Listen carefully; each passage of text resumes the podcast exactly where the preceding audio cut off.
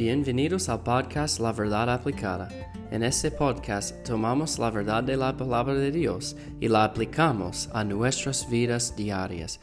Veamos lo que la palabra de Dios tiene para nosotros hoy.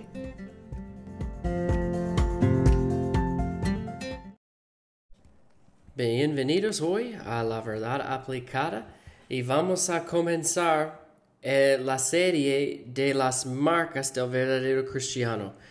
En el último episodio ah, hablamos como o yo presenté una introducción de esta serie y hoy vamos a entrar a la serie y hablando de una característica que realmente afecta a los, a, los demás, a las otras características. Entonces, en el último episodio hablamos de la importancia de ser diferente como un cristiano y de lo que define a una persona. Y realmente es lo que ellos hacen, porque ellos pueden decir cualquier cosa, pero lo que ellos hacen nos enseña quién ellos son. Entonces, hoy vamos a comenzar con el primero, dice allá en Romanos 12, versículo 9, el amor sea sin fingimiento. El amor sea sin fingimiento.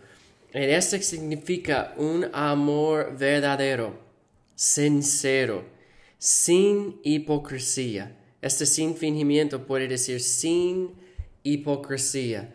Y, yo no sé si ustedes, esto ha pasado con ustedes, pero yo he escuchado a muchas personas hablando y diciendo una cosa, pero yo sabía que no era sincero.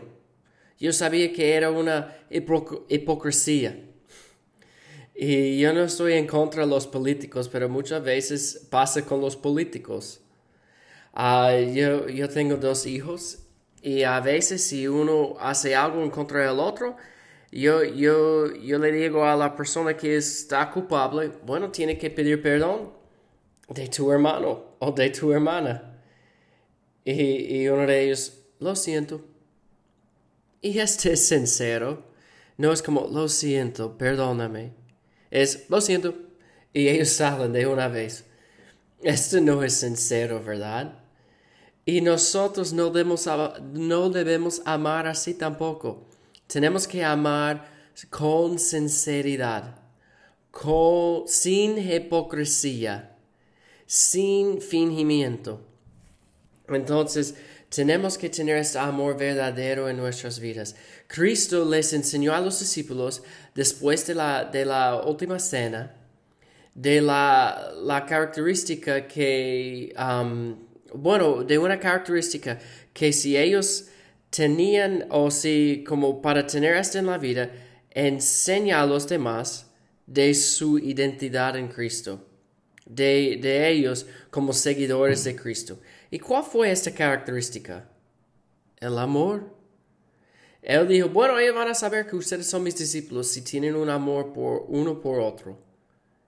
El amor afecta a todos, afecta a la honra, afecta a la, a la fervencia, afecta al servicio, afecta al gozo, afecta a la unidad.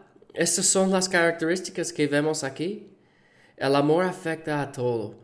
Primero de Juan 3, 18. Juan estaba allá en, en, este, en este cuarto con Jesús cuando él enseñó de la importancia del amor.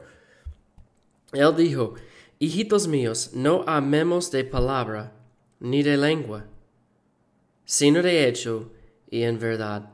Él estaba diciendo que no es importante decir eh, te amo.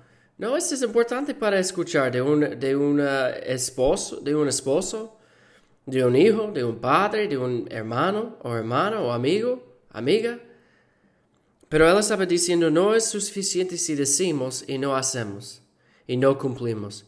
Yo puedo decir a una persona, te amo, pero yo no, si yo no demuestro, demuestro en mi vida este amor, ¿ellos van a creer que es la verdad?